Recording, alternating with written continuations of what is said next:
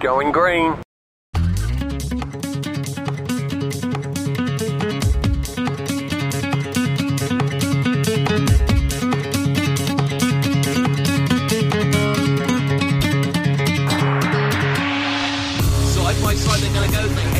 Coppice. Yeah, and his own teammate Lewis Bibby trying to down the inside. You can see that train is forming. Hickling runs wide. And now they're going to all try and thread the needle here. Two wide they're going to go. Maybe three trying to go to the glass. Rally outside. Oh, that's brave. That's incredibly brave. And I think he might have just got it sorted. On the brace he goes. No, he's got a slide. What a drift. What a move. Oh my goodness gracious me. Lewis Bibby. Pass of the season.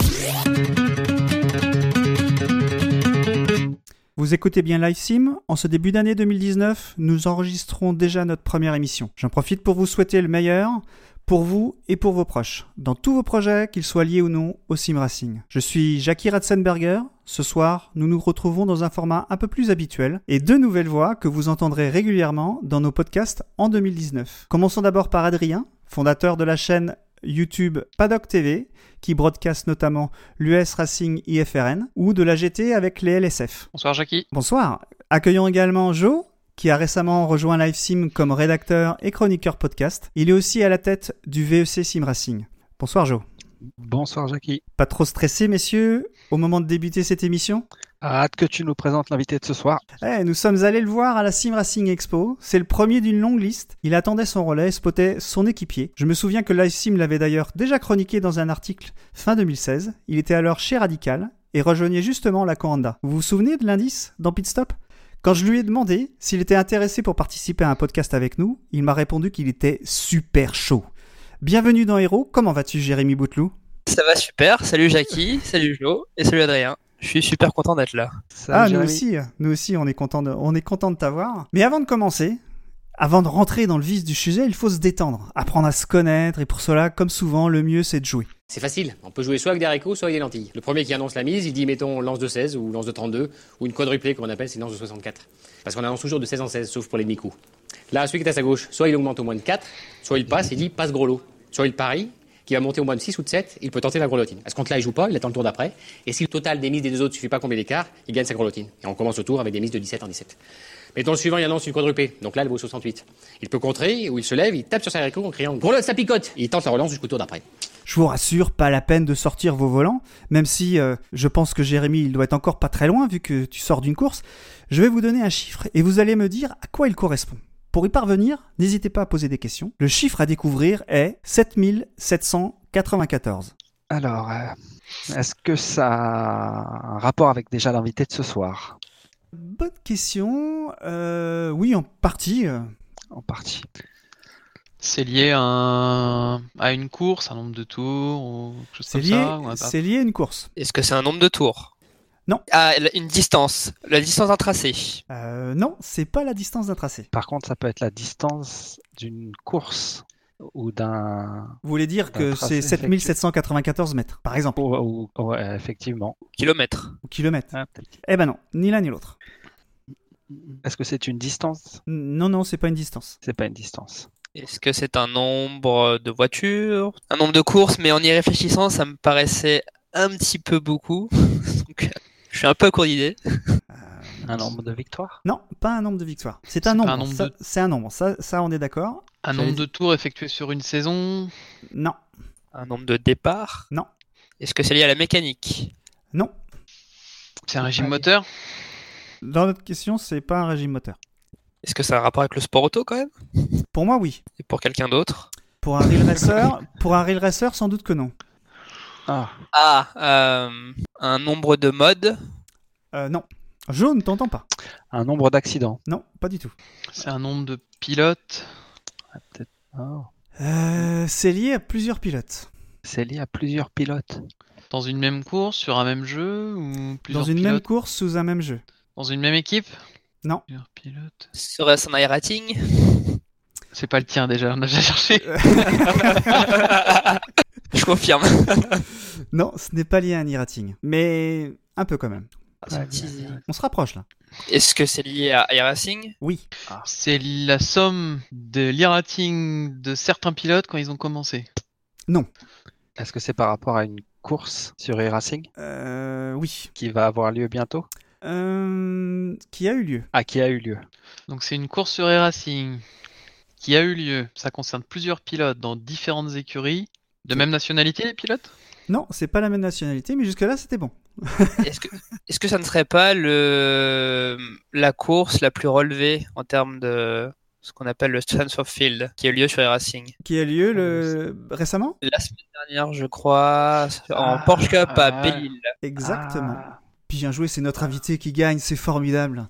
Effectivement, 7 Ah 7794, euh, c'était euh, la course qui a eu lieu, donc comme tu dis, à Belle-Île, le 4 euh, janvier. Ça a été tweeté par Frédéric Rasmussen et le, le- le niveau de chacun était à 7794. À la course que, tu as participé tout à l'heure, là, le niveau était pas mal aussi. C'est 7003 d'après ce que m'a dit- que m'ont dit mes collègues. C'est quand même pas très loin. Mais pourtant, euh, quand on voit les niveaux, euh, je, posterai dans, le- dans les notes du podcast la photo que Frédéric Rasmussen a postée. Quand on voit les, les, les, ratings de chacun, on se dit, il y a quand même des avions. Je sais pas si tu faisais partie de cette course, Jérémy. Euh, ben en fait, non, je, je, je participais bien, enfin en tout cas à la course qui avait lieu euh, à cette heure-ci, mais j'étais pas dans le premier split parce que j'avais pas un air rating qui était assez élevé. Euh, Ah, T'imagines Et du coup, je me suis retrouvé dans le deuxième split. Et ce qui au final, euh, je pense, m'a plutôt avantagé puisque j'étais donc dans un split un peu moins rapide et du coup, j'ai gagné la course et ça m'a quand même fait de gros gros points. Autant, je crois, que la personne qui a fini euh, sixième, je crois, de ce premier split. Donc, c'était pas plus mal pour moi au final. Ouais, évidemment. Et, euh, les, les- les calculs sont intéressants aussi. Bon, C'est ça aussi le- la magie de, de- d'e-racing, c'est qu'on peut toujours rouler avec euh, des gens de son niveau et c'est ça qui est un peu magique. Euh, et que pour l'instant, les autres n'arrivent pas encore à copier. Ah, pour le côté un peu magique, ce soir avec quelque chose de sympa aussi, parce que tu termines euh, devant euh, Ayan Khan Guven. Je sais pas si ce nom te parle. Oui, tout à fait. ça fait euh, quelques, pas mal. quelques temps que je vois. Ouais, c'est, c'est, c'est pas mal. C'est Alors pour nos, satisfaisant. pour nos auditeurs, tu peux peut-être le préciser, Adrien. Ouais, c'est le champion euh, Carrera Cup France 2018. C'est le premier euh, pilote euh, non francophone à gagner la Porsche Carrera Cup France. C'est un pilote turc. D'accord, je me demandais justement la nationalité. Et il roule sur e-racing visiblement régulièrement. Et Je crois que ça fait, ça fait à peu près quelques, enfin même quelques mois, voire un an, qui, je pense qu'il sert aussi des racing comme entraînement. Donc euh, c'est, c'est bien de voir des pilotes réels en tout cas sur, sur les racing. On en, voit de plus en plus, euh, j'ai l'impression, des pilotes réels qui roulent sur e-racing. Ouais, on a vu Max Verstappen euh, qui a fait un record euh, il y a pas encore très longtemps. Il a fait d'autres bêtises aussi, mais voilà, c'est plutôt une bonne chose que le, le sim racing puisse servir comme un outil de travail en fait, moi je trouve. Mais on va parler un petit peu, on va commencer par te présenter un peu plus en détail, on va essayer de creuser au fur et à mesure des différents thèmes qu'on va qu'on va aborder. Moi j'ai une première question d'abord parce que on t'a découvert dans la GT Academy, mais la question que je me pose c'est comment tu as découvert et quand tu as découvert le, sim racing, avec quel jeu et quel matériel? Euh, en fait, si on parle de sim racing, je pense qu'on on peut dire que le début c'est peut-être F1 Challenge 9902. On peut dire si c'est vraiment le début. Donc, euh, je pense que c'était bon après les après le début des années 2000. Donc, je pense que je devais avoir peut-être 12 ans, quelque chose comme ça. Et c'est là où j'avais j'ai eu mon premier volant euh, et après je jouais euh, juste offline euh, parce que je connaissais pas non plus le online. Et, après, c'est surtout la suite de nombreux jeux de voiture euh, et de mon envie peut-être de, enfin pas peut-être, mais mon envie d'a- d'aller sur des jeux un peu plus euh, pointus, un peu moins arcade. Donc, euh, c'est comme ça que ça a commencé. Puis après, s'en est suivi R Factor, euh, e-racing et de, de nombreux simus auxquels j'ai touché entre temps. Par le passé, on t'a vu à la GT Academy, mais tu parles de, jeux arcade, de jeux simu. Comment tu vois les différences entre les, différents, les différents jeux, en fait, toi? Parce que bon, F1, F1 Challenge, je pense que c- on peut pas dire que c'était une simu, mais c'était pas euh, Forza, qui est un peu plus euh, facile à jouer à la manette quand même. Toi, euh, tu, tu le voyais comment, ces différences entre les différents jeux? Disons qu'il y en a un peu pour tous les goûts, donc euh, et après il y avait moins le choix quand même euh, il y y a quelques années que c'était un peu plus restreint. euh.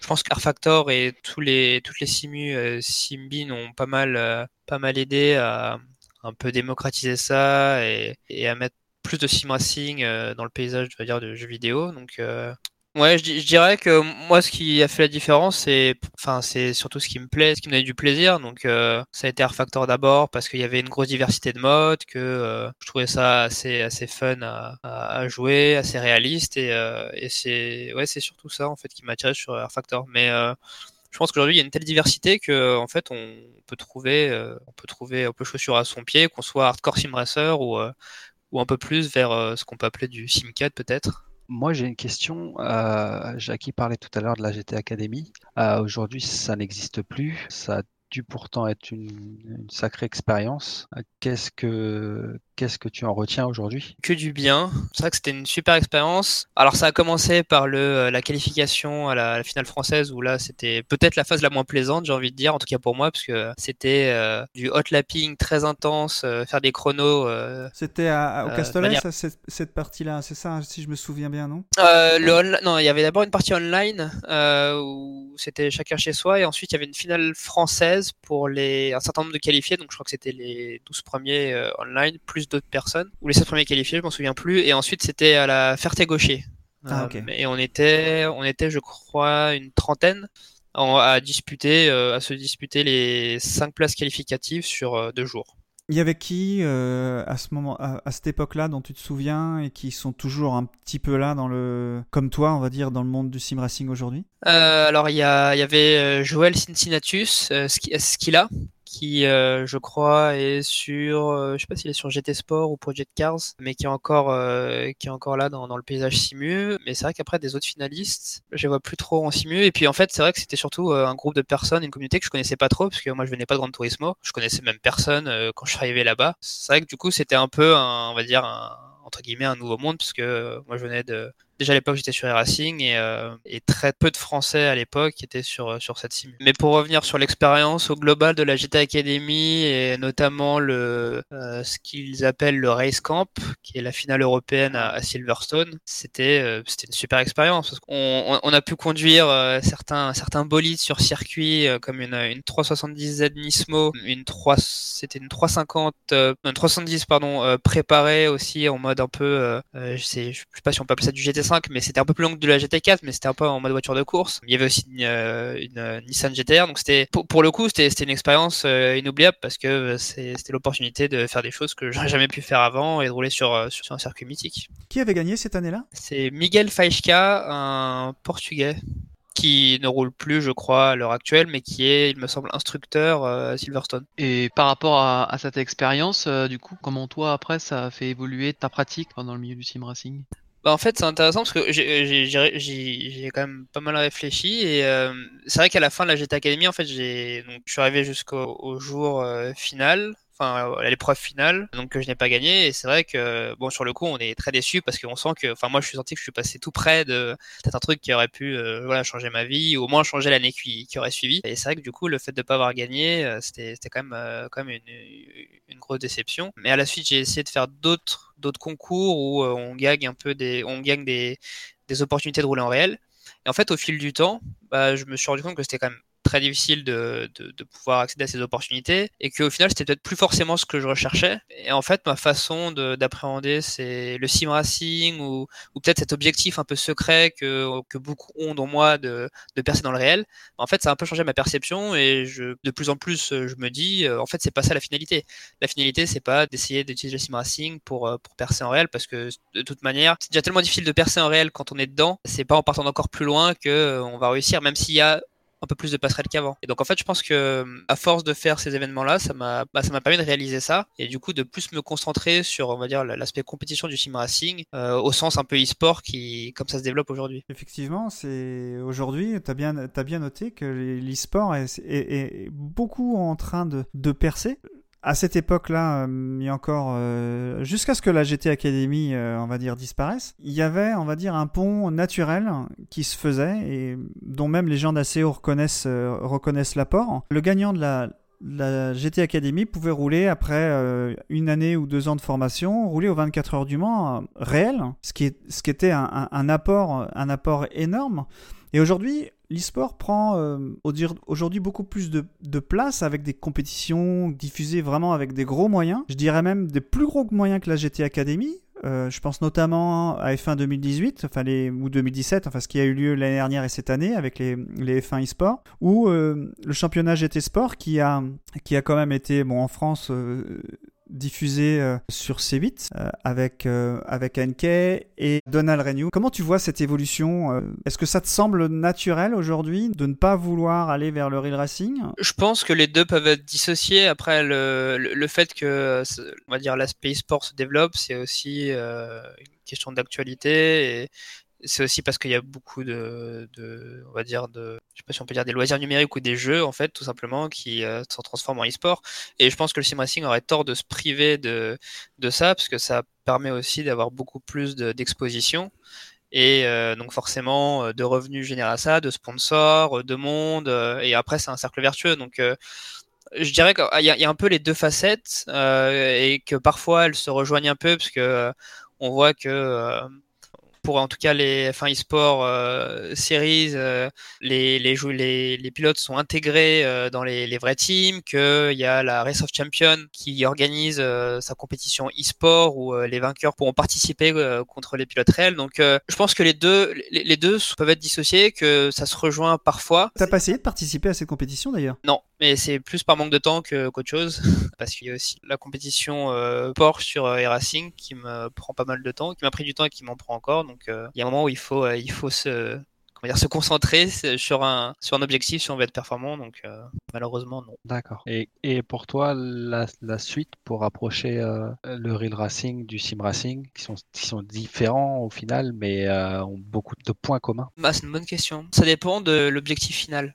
Et en fait, il peut y avoir plusieurs objectifs euh, dans le rapprochement entre le sim racing et le- réel. Il peut y avoir l'objectif initial qui était plutôt celui qui était euh, un peu mis en avant au début, c'est le fait de dire euh, on va aider un sim racer à faire la passerelle vers le, réel. Mais en fait, de plus en plus, on voit une autre, on peut dire une autre passerelle ou une autre façon de- de- d'aborder les choses, qui est de dire on va profiter de l'expérience des sim racers pour faire en sorte qu'ils nous aident à optimiser aussi nous nos phases de simulateur parce que nous euh, écurie on va dire ou nous euh, nous team euh, team dans le sport auto on, utilise aussi le simulateur parce que euh, voilà on peut pas non plus se permettre de tourner euh, euh, tout le temps sur circuit pour de coût euh, etc Alors moi j'ai un truc justement à ce sujet-là. J'ai deux, exemples. Le premier exemple c'est Rudy Van Buren qui a été euh, sélectionné par McLaren pour euh, être pilote de son simulateur, donc au, prix d'une compétition qui avait l'air d'être euh, acharnée. Et d'un autre côté, Ferrari, qui euh, la semaine dernière a eu un gros changement en, en- en dégageant Mauricio Arrivabene, et qui n'avait plus de pilote de simulateur parce que son ancien pilote de simulateur était retourné chez euh, Toro Rosso, donc c'était Fiat, et il ne s'est pas posé la question de, de mettre un sim racer dans ses simulateurs. Et c'est ça que je comprends pas toujours. Euh, les pilotes n'aiment pas rouler en simulateur, ils trouvent ça chiant, et pour cause, parce qu'ils roulent pas en compétition du tout. Ils sont juste là à faire des tours, euh, des tours et des tours et des tours. Ils roulent même sans IA, hein. donc ils roulent tout seuls. Euh, donc ça doit être un peu agaçant. Mais ils auraient pu mettre un sim racer là-dessus parce qu'il a une approche que d'autres n'ont sûrement pas. Donc c'est un peu, je sais pas comment on peut l'interpréter, mais aujourd'hui le sport, le sport réel, ils veulent se servir de l'outil, mais je suis pas sûr qu'ils veulent encore se servir des sim racers. T'as des exemples, toi, euh, Jérémy, euh, pour euh, voir qu'il y a des sim racers qui sont approchés par des équipes réelles? Alors pas forcément la F1, c'est vrai que la F1 c'est un peu particulier, mais dans des équipes d'endurance, parce que je pense que c'est plus sur l'endurance qu'on a notre plus-value.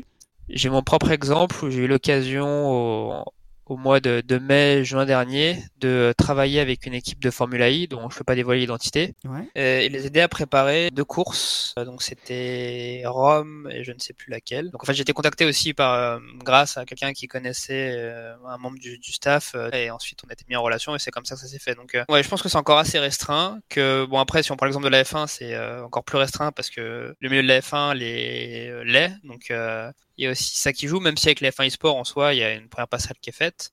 Après, ouais, je, je- franchement, j'ai pas beaucoup d'exemples de. euh, Ouais, mais l'exemple que tu m'as cité, on va quand même le creuser. Parce que tu roulais, c'était sur Air Factor 2 sans doute? C'est Air Factor, non C'est ver- la version pro de, de Air Factor. Donc qui, euh, que tu avais chez toi du coup euh, pour, pour pouvoir faire des essais ou tu allais chez eux? Non, non, j'allais chez eux. C'était pas, c'est pas la version euh, publique. Non, c'est membre le- ok, de- je comprends, c'est l'Air Factor Air Pro qui-.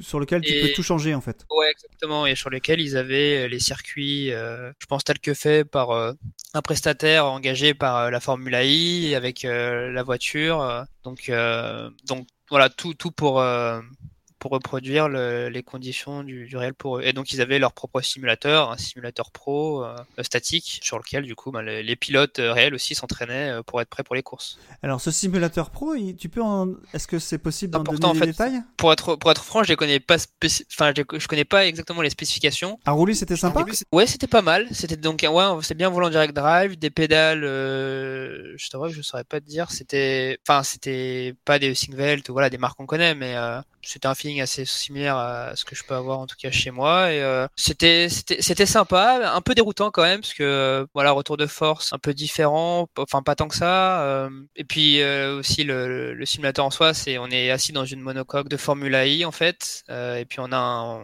un écran euh, incurvé euh, en face de soi avec un projecteur qui diffuse l'image. Donc, euh, et par contre, on a le vrai volant qui est utilisé en course. Donc, ça reste une expérience quand même super intéressante parce qu'on est quand même dans, dans, dans des conditions assez similaires du, du réel. Par contre, derrière, t'as un- probablement un, un ingé piste dans un studio, la canalise tout ce que tu fais et qui, Exactement, qui exactement. décortique euh, tes moindres faits et gestes. Exactement, ils avaient la télémétrie en temps réel et euh, donc du coup ils pouvaient me parler pour euh, aussi me donner les instructions sur les choses à tester ou les secteurs ou les Et ça, c'est un truc que tu aimerais bien faire. euh, T'as une approche, on va dire, sans doute différente d'un pilote réel. C'est des choses qui sont intéressantes de tout ce que les procédures qu'ils ont, comment ils cherchent la, la performance. voilà, c'est- je pense que même pour toi, en tant que en tant que sim racer, pour plus tard, ça peut te servir, non? Clairement, c'est ultra intéressant de, de de voir comment une équipe pro en fait fonctionne et une équipe qui évolue euh, au top niveau dans ce qu'elle fait euh, fonctionne et euh, je pense que évidemment pour eux c'est intéressant d'avoir un simracer parce que un simracer il aura peut-être plus la capacité à exploiter le, le simulateur qu'un pilote réel mais c'est vrai que moi personnellement j'ai trouvé ça super super enrichissant et super intéressant et je me suis dit que j'ai bien fait d'investir toutes ces heures derrière un simu pour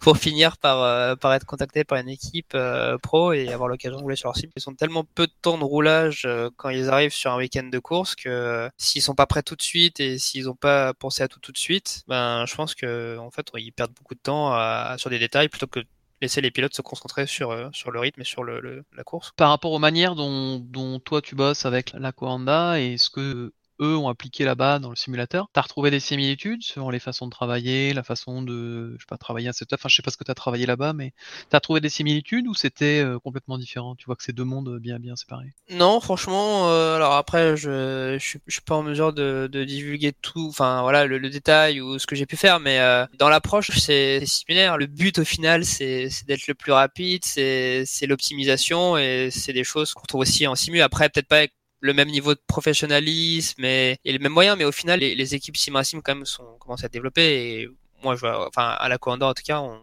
on a comme une approche où on est, euh, on est assez développé. On est pas mal de personnes à rouler et à réfléchir euh, au setup, aux courses. Et, euh, mais au final, c'était pas si éloigné que ça en fait. Quand tu travailles un setup, tu fais pas ça au pif, quoi. Il y a, y a des méthodes qui existent. Moi, je les connais pas, mais je sais qu'il y a des méthodes, des moyens d'opérer sur le, le réglage de la voiture pour arriver à, à avancer progressivement. Ça, tu fais pas un coup les pneus, un coup la suspension, après l'aileron, tu reviens sur la boîte, tu refais les pneus. euh, c'est assez méthodique en général comme travail, ce genre de truc. C'est sûr. Mais je suis pas sûr qu'il y ait beaucoup de réglages possibles sur la, la Formula I en termes de. Je, je saurais pas te dire. j'ai pas, j'ai pas eu euh, Mais dans les. Je sais pas si tu peux dire, mais euh, quand toi tu faisais tes temps, le setup était déjà défini ou euh, tu proposais, moi je, je voudrais avoir un peu plus de ça, un peu, un peu moins de ça pour pouvoir essayer différemment? Ou c'était défini. le- donc c'était juste rouler et voir le niveau de performance que tu pouvais obtenir quoi? Tu l'as dit un petit peu tout à l'heure, est-ce que tu avais les bons contacts, mais est-ce que tu sais exactement ce qu'ils cherchent chez un pilote en fait pour pouvoir euh, prendre place dans le simulateur en fait? Ils attendent une certaine régularité, je suppose. euh? Exactement. Euh, le, le plus important, c'est la régularité, parce que quelqu'un qui se sort euh, tous les deux tours, ça va pas non plus euh, les aider. Et euh, ils ont quand même au final, un, voilà, ils ont pas non plus un temps illimité passé dans le simulateur. Donc il faut être constant, il faut être rapide tout de suite et s'adapter rapidement. C'est être efficace et, et constant pour que en fait eux après derrière ils aient les, les données les plus pertinentes et le plus possible. Et par rapport à quand toi tu as commencé la simu il y a, il y a quelques années et tu as débuté, est-ce que tu étais euh, t'attaquais un virage par la corde euh, par exemple, ou est-ce que tu avais déjà quand même quelques notions et tu étais plutôt dans le haut du plateau et est-ce que tu as progressé au fur et à mesure de ta pratique? Progresser, oui, clairement. Est-ce que j'avais une méthodologie? C'est une très bonne question. Je pense que j'avais ma logique, qui au final devait pas être trop éloignée de ce qu'il fallait faire. Et après, ben, à force de rouler, on optimise, on optimise. Après, j'étais pas non plus euh, méthodique au point de me dire euh, étape 1, étape 2, étape 3, je fais 10 minutes de ça, après je regarde le replay, je regarde le setup. Évidemment, je savais qu'il fallait pas juste rouler pour rouler, mais qu'il fallait quand même un minimum faire attention à ce que je faisais. Au niveau de la performance, en fait, j'ai commencé dans une ligue française qui existe toujours d'ailleurs, qui s'appelle, euh, qui a peut-être changé de nom d'ailleurs, qui s'appelle Racing, qui s'appelait Racing FR. Donc j'ai commencé là-bas euh, sur Air Factor, j'ai fait quelques, quelques courses aussi sur GTR2, quelques championnats, quelques courses aussi, événements un peu plus, euh, bon, je sais pas si c'était international à l'époque ou européenne. Et ensuite j'ai migré sur Air Racing. Et c'est pour ça que quand j'ai migré sur Air Racing, j'ai vu qu'il y a quand même un step en fait à franchir parce que là où j'étais sur Racing FR, j'étais dans les plus rapides. Et quand je suis arrivé sur Racing, bah évidemment j'étais loin d'être le plus rapide ou même proche euh, du milieu de peloton. Donc il a fallu quand même un gros temps d'adaptation. Après avec le temps, avec la pratique en, en, étant dans une équipe, bon, bah, on, progresse. Et, je pense que la clé au final, c'est quand même la, constance. C'est le fait de faire ça régulièrement, ça, ça aide beaucoup quand même à progresser et de prendre ça au sérieux évidemment. Donc euh, après, j'ai toujours cet, objectif de performance en tête qui fait que voilà, je voulais aller plus vite et, progresser.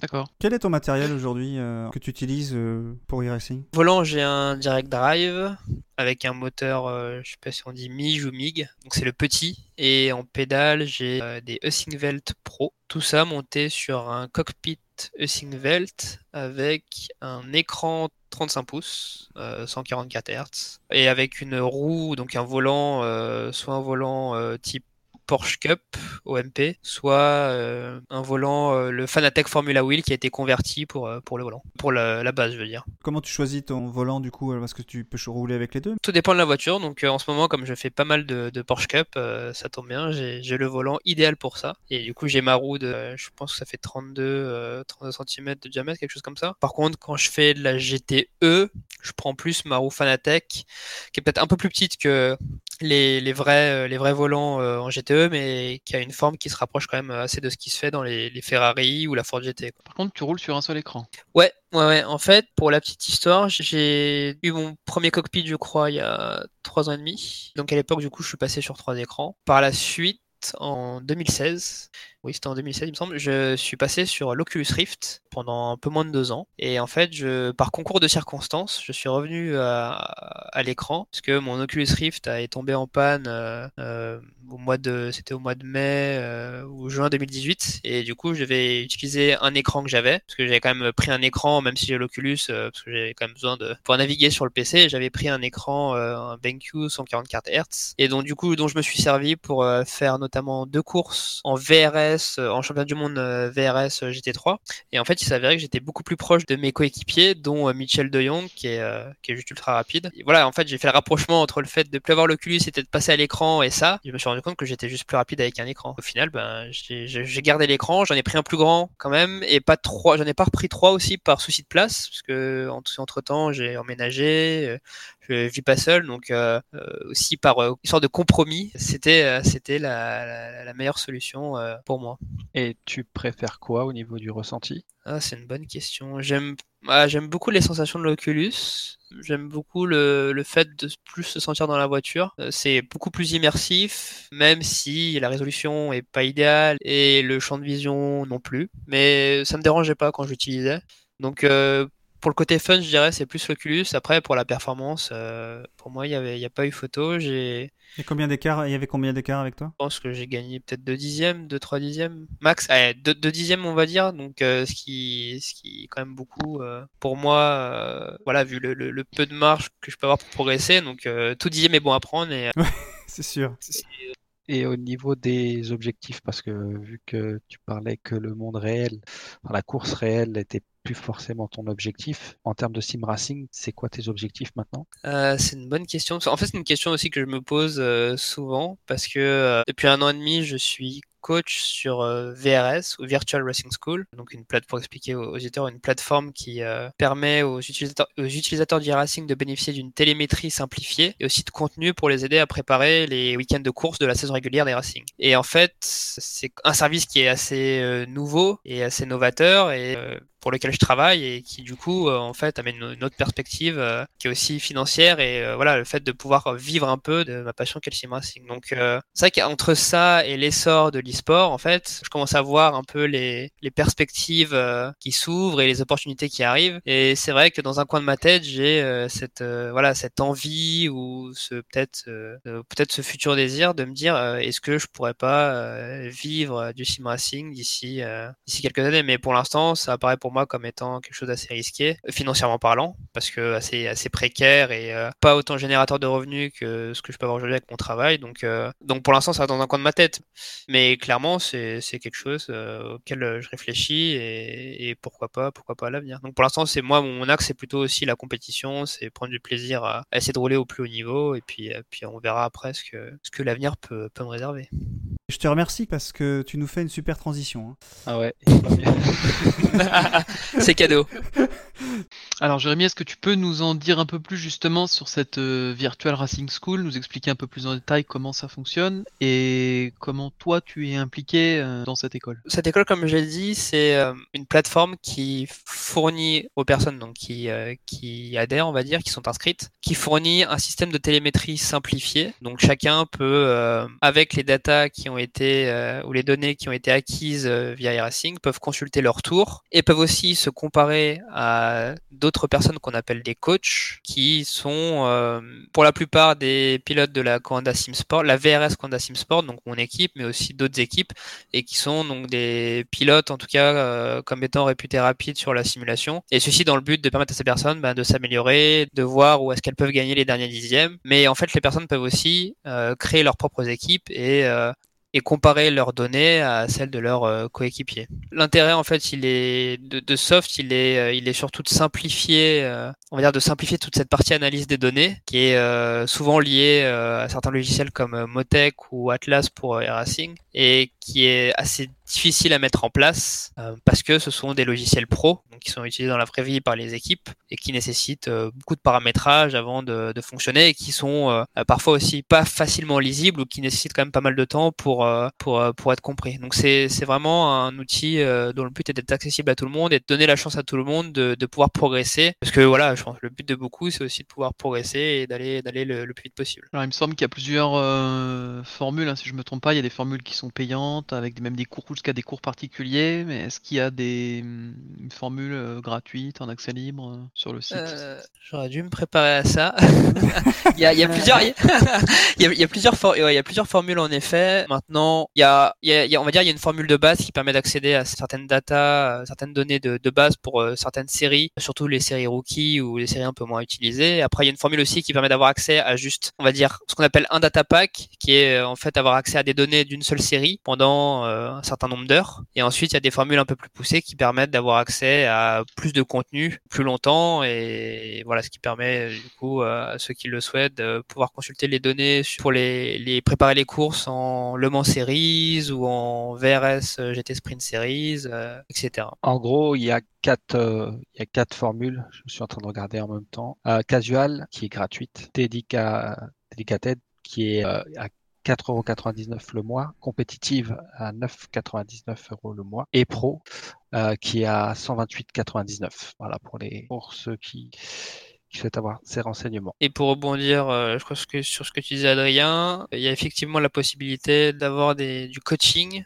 ou des une session de coaching avec donc un des coachs euh, seulement sur euh, certaines formules ceci dit donc c'est à partir de la troisième formule la compétitive et donc qui permet à chacun d'avoir une session individuelle avec un coach sur le on va dire la, combinaison de son choix bah, dans le but d'avoir une, analyse un peu plus personnalisée et poussée de ce qui peut être amélioré donc là par exemple je suis en train de regarder là. Toi on peut te retrouver en Ferrari 488 GTE sur la série euh, Le Mans Series en fait. Tout à fait. Et aussi en VRS GT Sprint Series, en McLaren euh, GT3, ouais, en MP4 de, MP4 12C. Donc après euh, chaque année, enfin chaque saison plutôt, il, se peut qu'il y ait des rotations de coach, mais c'est sûr qu'en général, pour ma part, je suis souvent sur sur les mêmes séries, souvent en GTE, un peu en GT3, parce que c'est ce dont j'ai le plus l'habitude de, piloter. Ah, ça te prend beaucoup de temps d'arriver à générer toutes ces, ces packs, ces données, etc. Alors pour avoir fait le compte on va dire qu'en moyenne, sur un mois, je passe environ une trentaine d'heures. Sur une semaine, c'est donc environ 7 à 8 heures à peu près. Et ces 7 à 8 heures, ça comprend le pilotage, donc la préparation des données euh, sur une série, ça comprend l'enregistrement du replay et la mise en place des données, parce que en fait derrière on, fournit évidemment les données, mais on s'assure aussi qu'il y a par exemple une vue cockpit et euh, une vue, euh, on appelle ça chase cam, je sais pas quel mot en français, Poursuite, mais voilà. Poursuite. Poursuite, voilà, une vue poursuite pour euh, pour aussi que les personnes puissent euh, avoir autre chose que juste l'outil, mais aussi puissent voir la représentation euh, dans dans la simu. Et puis ensuite, il y a aussi des ce qu'on appelle des des tutos vidéo où là euh, pendant à peu près une quinzaine de minutes ou avec au moins une bonne dizaine de minutes, on va expliquer euh, comment euh, prendre chaque virage du circuit, quels sont les, les risques, les écueils, voilà comment à quel moment il faut tourner, à quel moment il faut freiner. euh, et le- voilà le but c'est après le, le, le but des vidéos des tutoriaux c'est euh, surtout d'aider les novices à, à mieux comprendre euh, le, le, tracé parce que pour certains c'est des nouveaux tracés. Et c'est un peu compliqué d'ailleurs parce que vous avez pas, enfin toi tu as, tu, tu expliquais, tu es en HE, mais euh, on va dire un novice, il va pas forcément commencer avec du, du. Et je sais de- d'expérience que quand tu roules avec un, un pédalier stock de Trustmaster ou Fanatec ou Logitech, les vraiment les, on va dire l'entrée de gamme avec des capteurs de position, le frein notamment est pas du tout, enfin le sensation de frein et le et le- l'efficacité du frein n'est pas du tout la même chose qu'avec un capteur à- avec un, frein à capteur de pression. Donc c'est difficile de leur dire, je- enfin je sais pas, je me pose cette question là.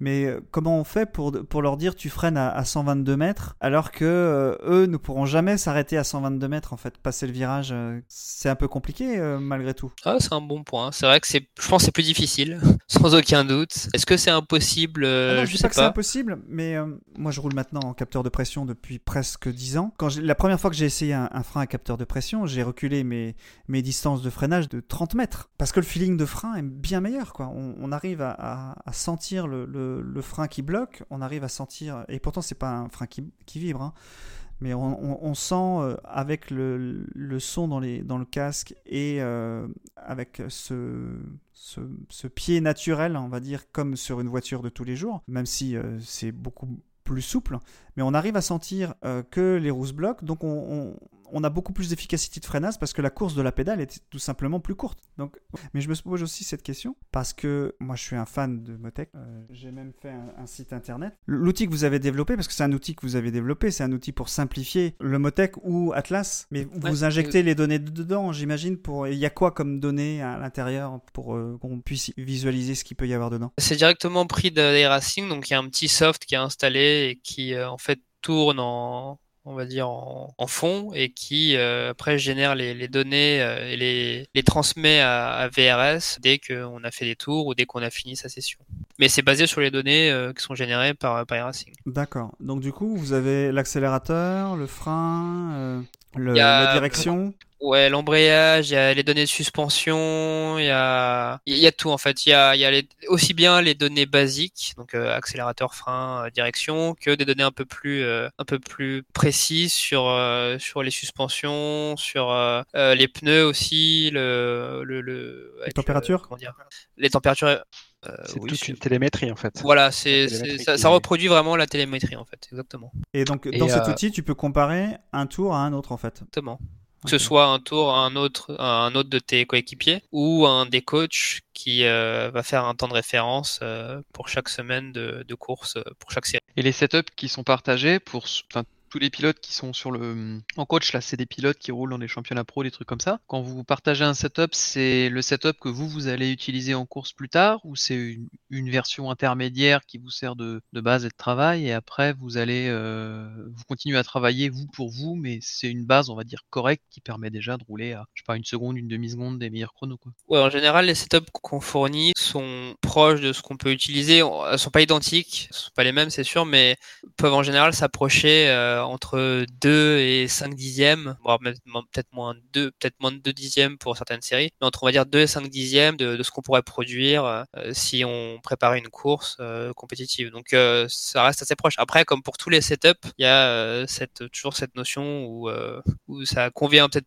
plus à certains qu'à d'autres, mais en général, on s'attache quand même à, déjà à fournir plusieurs types de setup. Donc un setup, on va dire, on va faire notre notre meilleur tour, mais qui reste quand même conduisible, et un setup aussi qu'on va appeler un peu plus safe, un peu plus euh, sécurisant, pour que les personnes qui sont un peu plus en difficulté, un peu plus lentes, bah, puissent euh, rouler euh, aussi à leur rythme. Et en fait, c'est un peu la philosophie de VRS. C'est pas forcément de fournir le setup ultime le plus rapide, mais c'est de fournir un setup qui sera utilisable aussi par le plus grand nombre et qui permettra d'aller quand même assez vite et d'être compétitif dans toute session. C'est quelque chose que j'aime bien utiliser en général, mais je dis souvent que le, setup qui fait gagner 10 secondes, euh, il n'existe pas en fait. Souvent, il y a plus à gagner sur le bonhomme que sur le setup. Après, je trouve quand même que sur e-racing, quand tu roules avec un setup baseline ou que tu n'as pas de setup, la voiture, euh, elle, elle est vite inconduisible en fait. Ça fait des trucs un peu bizarres des fois. Ouais, ouais ouais, je suis assez d'accord avec toi, mais je, pense que ça dépend aussi beaucoup des voitures. T'as des voitures aussi qui ont des setups de base qui sont euh, un peu mieux que d'autres euh, pour une raison euh,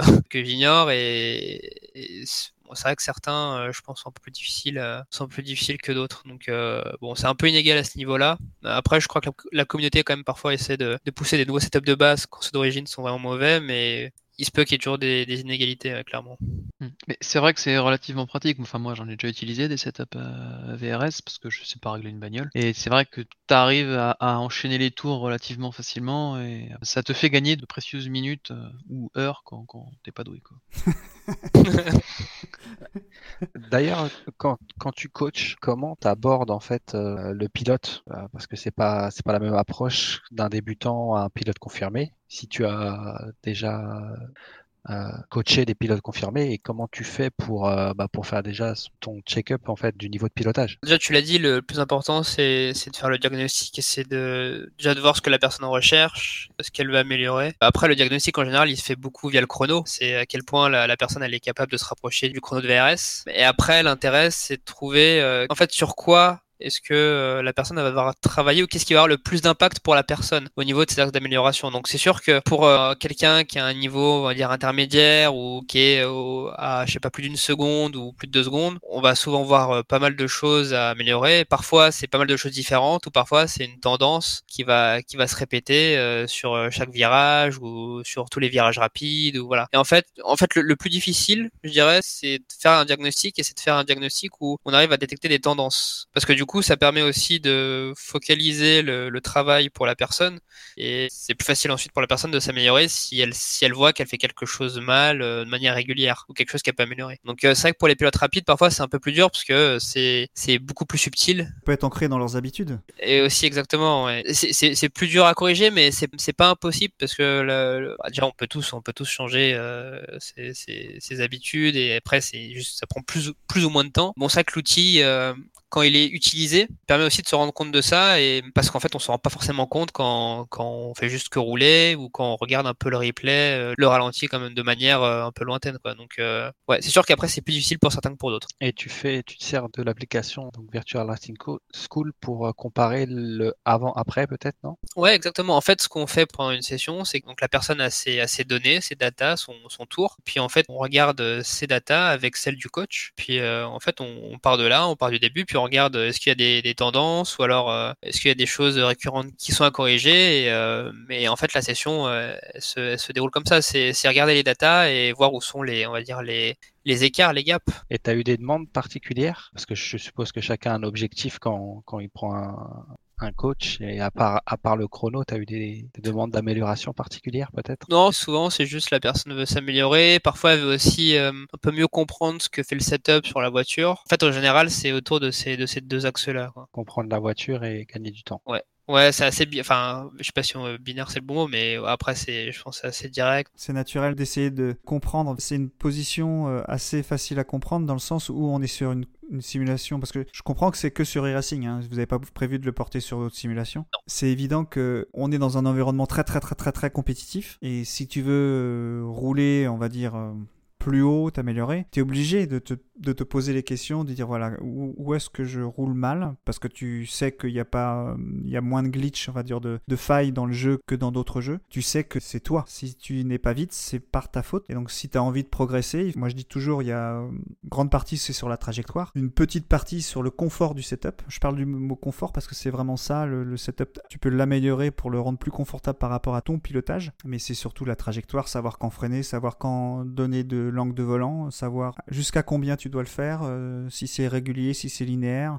Et ça, tu le vois en fait avec l'outil qui te permet de comparer euh, la télémétrie euh, de la personne qui, qui compare avec le coach. Quoi. Exactement. Et c'est l'intérêt de l'outil. Des fois, je vois des, des, retours de personnes un peu mécontentes de, VRS qui se plaignent du, setup, qui est pas à leur goût ou pas assez rapide. Et, c'est vrai qu'à ces personnes-là, en général, ce qu'on leur dit, c'est que en fait, le, le, but de VRS, c'est pas de fournir le setup le plus rapide ou un setup sur mesure, mais c'est de fournir une base et de fournir après les données qui vous permettront de vous comparer et de voir ce que au niveau du pilotage vous pouvez améliorer. Parce que très souvent, en fait, je crois que c'est Jo, tu l'as dit, la cause c'est, enfin, c'est souvent en fait le, le, pilote qui peut améliorer ses chronos plus que le setup qui va euh, aider à gagner 3 euh, secondes d'un coup ou qui va aider à se retrouver à 2 dixièmes du, du top pilote. Quoi. Donc, euh, et, et c'est vrai que bon, parfois c'est aussi peut-être un peu plus dur à accepter ou plus ouais plus plus difficile à, comprendre. Et sur ces personnes-là justement, tu voyais là où ils faisaient des erreurs où ils étaient en retard? Tu le voyais forcément avec le temps autour par rapport à la position de la voiture? Ouais ouais, euh, j'ai sans, fait sans citer pas mal. de non, c'est pas c'est pas l'idée.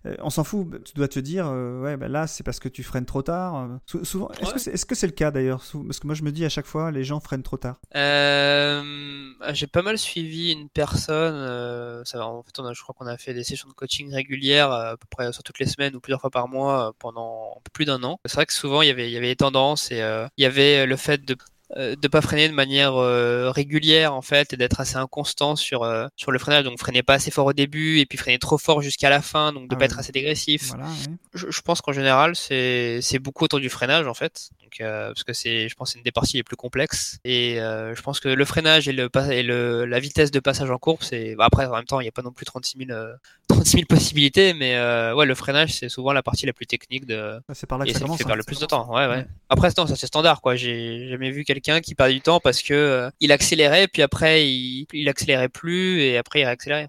Et euh, est-ce que tu prends en compte le matériel de ton élève? Ouais, ouais, je, je me renseigne. En- Quand je commence à travailler avec quelqu'un, souvent le, pour la première session ou avant, je, je pose un maximum de questions pour un peu mieux comprendre le, bah, tout le contexte, que ce soit le matériel, l'expérience, euh, euh, peut-être le, la- le style, ou voilà, et ça après ça aide à comprendre. Et c'est vrai que quelqu'un qui a des pédales peut-être de G27 ou Thrustmaster, bon, c'est sûr que le freinage, il y a plus de chances que ce soit euh, un des axes à corriger parce que un matériel qui, qui est pas facile à, manier. Après, il n'y a, pas de secret ou de manière alternative, euh, même pour ces Enfin, même si on a ces pédales, parce que la façon utilisée pour être le plus rapide, euh, elle reste euh, sensiblement la même. Donc, c'est juste que ça va être plus difficile pour quelqu'un qui, euh, qui a peut-être pas des, des ou des pédales de haute gamme, on va dire, J'ai l'impression que en sim racing, le matériel joue quand même un petit peu, ben, un petit peu comme en sport automobile en fait. En sport automobile, quand on regarde euh, une course de, de Clio Cup par exemple ou de Porsche Carrera Cup, on se dit mais ils ont tous la même voiture, donc euh, c'est le pilote qui fait la différence. En fait, euh, pas du tout, parce que la préparation de la voiture joue beaucoup. T'en as à chaque course, ils partent avec des bagnoles neuves. Il y en a, ils ont des bagnoles, elles ont déjà 10 000 km. Et j'ai l'impression qu'en sim racing, le matériel, eh ben, à un certain moment, en fait, il, joue un petit peu. Il va jouer sur le, confort. Si a euh, une chaise de bureau à roulette ou si on a une, une structure bien rigide euh, qui bouge pas, euh, on va gagner en, peut-être pas en performance, mais on va gagner en confort, etc. Si on a un volant un peu plus précis, un pédalier un peu plus précis, euh, on va arriver à, à peut-être mieux doser tout ça. Après, si bon, que le volant soit fort, faible, etc. Ça, je, je sais pas si ça joue, mais j'ai l'impression que le, le le matériel prend a une certaine importance jusqu'à une certaine limite. Après, je pense qu'on a tous démarré avec euh, une chaise de bureau et euh, un volant accroché sur une planche euh, sur le bureau, et après on a plus ou moins évolué en fonction de ses moyens. Quoi. Ouais, quand j'ai fait le, moi, la, on va dire la bascule entre, j'avais un qu'est-ce que j'avais J'avais un T300 en volant et j'avais des pédales de G27. Quand je suis passé à des pédales de Singvelt, en fait, j'ai pas spécifiquement vraiment beaucoup gagné en rapidité, mais en termes de confort, c'est vrai que Et de c'est vrai qu'en termes de confort euh, et de régularité exactement, en fait, c'est là où on gagne, on gagne le plus. Parce qu'après, euh, il y, a- il y a des, des personnes qui roulent avec euh, des ensembles Thrustmaster ou Logitech qui sont ultra rapides et sur tout type de simu. Hein. Là, je vais au-delà de, racing, Euh, mais c'est clair que le confort qu'on peut avoir avec euh, un cockpit, euh, des, des pédales Singvelt ou autre, ça fait quand même une, petite différence après sur, le, confort et la constance. Moi je le vois en moi il y a quelques temps j'ai roulé en GTE maintenant je joue plus beaucoup j'ai plus trop le temps mais moi j'ai un, ensemble Thrustmaster T300 et un pédalier T3PA Pro là avec les GTE le freinage euh, j'y arrive pas. Je, bloque très facilement. Et à la Sim Expo là j'ai pu essayer euh, différents matériels hein, sur euh, le stand JCL il y avait un, un Singvel Pro. Chez Singvel il y avait le Sprint il y avait les pédaliers Wave aussi là. T'as vraiment l'impression de rentrer dans un autre monde quoi. Alors après les pédales à capteur de pression parfois c'est trop fort je trouve enfin c'est trop dur Tu- il te faut euh, t'as une curseur d'une heure de course t'as une cuisse euh, explosée mais t'as typiquement le pédalier sprint chez Singveld moi j'ai trouvé que c'était un très bon pédalier quoi Ah oui, et quand tu le clair. compares à, à des pédaliers euh, grand public ou tu prends des pédaliers Fanatec qui sont pas forcément donnés, la différence de prix est pas énorme. T'as as, l'impression d'avoir quelque chose de, de, de, plus robuste. Ouais, je crois que la plus grosse difficulté quand on a ce, des pédaliers Singvelt ou ce genre de pédalier après, c'est l'installation. Parce que l'avantage, c'est que l'avantage des pédaliers. Ouais, aussi. on a ça, c'est vrai. Et t'as aussi l'installation, euh, parce que l'avantage des, pédaliers, des pédaliers Fanatec, c'est ah, tu peux les foutre par, enfin, tu peux entre guillemets le foutre partout, sauf si t'as après une chaise de bureau avec des roulettes et que au moins de freinage tu pars à 2 mètres derrière, mais Il euh, faut utiliser les pots de confi- les, les couvercles de confiture. j'ai jamais essayé, donc je, je saurais pas dire, mettre- mais Tu prends un couvercle de confiture, tu le mets, tu le, tu le mets à l'envers, on va dire, euh, et tu mets les roulettes sur l'intérieur, on va dire, du couvercle de confiture. ça marche. Et ça bouge moins, on va dire, ça roule plus. Après, tu peux continuer en, en mettant euh, du caoutchouc sur les couvercles de confiture, en fonction de ce que tu as comme freinage, parce qu'en fait, c'est le, c'est le ressort de frein qui va faire que tu recules ou pas. Sur l'accélérateur, ça arrive jamais, ça. Ouais. Intéressante cette technique en tout cas, je, je Mais bon, t'as un châssis maintenant, c'est plus la peine. Non, c'est sûr. Revenons euh, sur la VRS. Comment euh, vous vous organisez euh, dans l'équipe? Il y a différents coachs, mais il y a des choix aussi que vous faites sur les sujets que vous, vous traitez. Vous choisissez un circuit, vous choisissez une voiture, vous choisissez une approche. Enfin, comment vous vous organisez pour choisir les sujets et comment vous vous organisez justement à l'intérieur de la VRS Est-ce qu'on parle de VRS, Vi- Virtual Racing School, ou même ou de l'équipe au sens VRS qu'on a Le- Simsport au, au sens large? Au sens large, en fait. Par exemple, tu, tu parlais de que tu faisais la, la Ferrari. Est-ce que c'est toi qui l'as choisi? Avec quel setup? Comment vous vous attribuez euh, les... Qui choisit quelle série en gros? Ouais, c'est plus ou moins par affinité. En fait, avant le début de chaque saison, en fonction de ce qu'on fait, bah, soit il y en a qui veulent changer, et puis bah, on essaie de voir entre nous euh, si euh, s'il y en a qui veulent changer ou qui veulent faire autre chose, et puis, euh, puis en fait, on, s'arrange simplement. Donc, euh, on s'organise, on anticipe un peu avant le début de la saison quand même pour euh, essayer d'être prêt, enfin pour être prêt en fait avant que ça commence. Et, euh, et ensuite, on, suit chacun la, structure de la structure de- des championnats et racing euh, avec la première semaine, deuxième semaine, etc. Quoi. Et après, on, on fait chacun en fait nos setups, euh, on va dire de manière personnelle, ce qui fait que des fois il y a des petites différences de des style. Par exemple, euh, donc il y a un espagnol qui fait partie de la Coanda mais qui fait partie donc qui est sur VRS, qui est coach, qui a un style de setup plutôt euh, survireur, donc et qui fait qui fait aussi des stops GTE et donc il a un style plutôt survireur. Alors que euh, moi par exemple j'ai un style plutôt neutre voire sous-vireur. Donc c'est vrai que des fois il y a des petites différences de, style mais après qui sont propres à chaque coach. Mais après, c'est les, les gens qui, font, qui sont inscrits à la, à la VRS qui choisissent les différents coachs parce que vous faites pas le même, euh, le même travail sur la même voiture, sur le même circuit, j'imagine. par rapport aux, aux données qu'on publie, on suit la structure des les championnats et racing. Donc, euh, on a le Mans Series et puis on, on a euh, des personnes qui font euh, les P1, on en a qui font donc les GTE et je crois qu'il y a aussi les, G- les P2, pardon, la P2. Et euh, en fait, euh, chaque chaque semaine, enfin avant chaque semaine, on s'assure que les données sont sont publiées et puis on suit on suit le, le fil du championnat. quoi. Mais avant chaque saison, on se met d'accord sur euh, qui va faire quoi. En général, on trouve toujours, euh, on a toujours à se mettre d'accord sur euh, Là, là tu fais quoi cette saison, là, par exemple? Cette saison, je fais la Ferrari en Le Mans Series et donc la Ferrari 488 euh, GTE et je fais la McLaren MP4 12C en GT3 en VRS GT Sprint Series. et, et vous êtes combien en, en tout à faire les, les setups? Euh, on est beaucoup. On est, si je compte, je pense qu'on est plus d'une dizaine, oh, même une bonne quinzaine. Si on, parce qu'en plus, on a, en fait, on n'a pas que euh, la partie circuit, on a aussi la partie ovale depuis euh, quelques temps, et du coup, on a aussi des coachs qui font le, contenu sur ovale, et on a aussi euh, Mitchell De Jong et Bobby Zelensky qui font les contenus sur le rallycross. Donc, si je compte là sur le site, on a 1, 2, 3, 4, 5, 6, 7, 8, 9, 10, 11, 12, 13, 14, 15, 16, 17, 18 coachs. Non, pas tous Coanda. Euh, je pense que la moitié, à peu près la moitié, euh, fait partie de la Coanda. Oh, peut-être un peu plus de la, un peu plus de la moitié, euh, deux tiers euh, la Coanda et le reste euh, d'autres équipes. Euh, on a euh, Oli Pakala de la Red Line, des Australiens, euh, Madison Down par exemple, euh, d'équipes australiennes. Je me souviens plus du nom, mais euh, la majorité ça reste euh, quand même Coanda.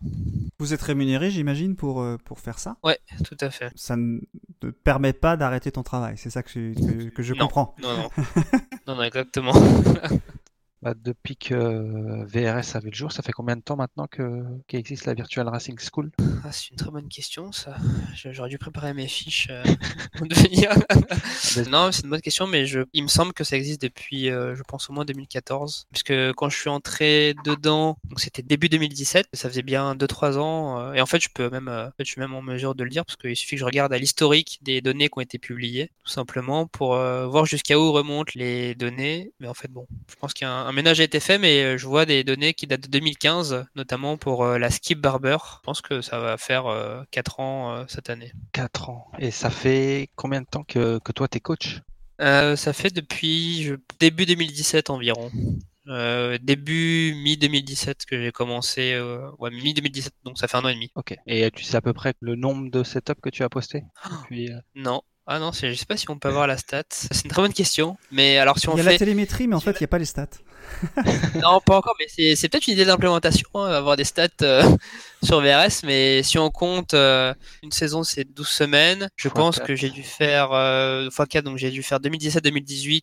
Non, j'ai fait 2018, donc euh, euh, 12 par 4, donc 48, euh, plus une demi-année, 72. Ah, je pense qu'on arrive en gros à plus d'une centaine. Et, et parmi tous les pilotes que vous avez à la, dans l'école de, de pilotage, vous avez un moyen, vous, directement, de voir euh, la progression des pilotes ou s'il y en a qui stagnent? Comment vous faites pour arriver à rameuter les gens, en fait? Parce qu'il y a eu d'autres écoles maintenant depuis, qu'on- similaires, qui ont qui ont ouvert un peu sur le même modèle. Est-ce que vous avez, je sais pas, des, des statistiques? Et avant-après, ouais.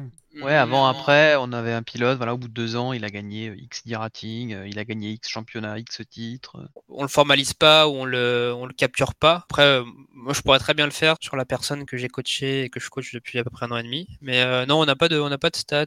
Après, je pense que c'est plutôt individuel. S'il y en a qui suivent euh, certains depuis longtemps, je pense qu'ils peuvent le voir. Mais après, non, on n'a pas de on n'a pas de données qui sont officiellement capturées et qui ressortent après par rapport à ça.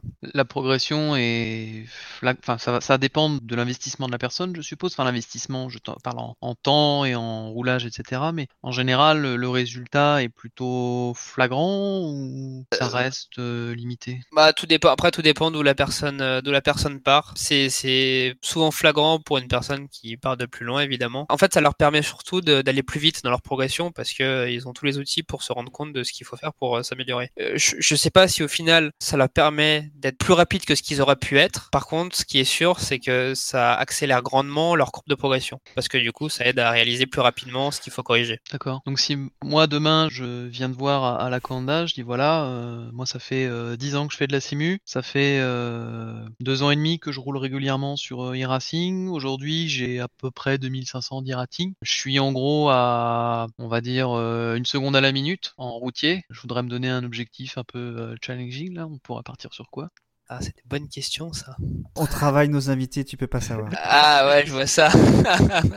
Si je, enfin, dans, dans le meilleur des mondes, euh, on va dire que je voudrais essayer d'atteindre 6000 d'e-rating. Bon, ça sera impossible, mais Ouais, je, enfin, je dirais pas que c'est impossible. Après, surtout que les, les ratings, après qu'on le ramène au, au fait qu'il y a de plus en plus de courses, euh, de personnes qui ont des ratings hauts aussi, ça, ça pousse un peu tout le monde vers le haut. Quand je regarde euh, les e-ratings euh, de manière générale, il y a, je sais pas, il y a 3-4 ans et aujourd'hui, bah, ils sont beaucoup plus hauts aujourd'hui, quoi. Mais par exemple, quelque chose de plus raisonnable, je pense, on va dire, si, je veux essayer d'avoir euh, 3005 d'e-rating, euh, vous avez un espèce de, de schéma où c'est vraiment au feeling, en fonction du gars? Après, peut-être que j'y arriverai jamais, j'en sais rien.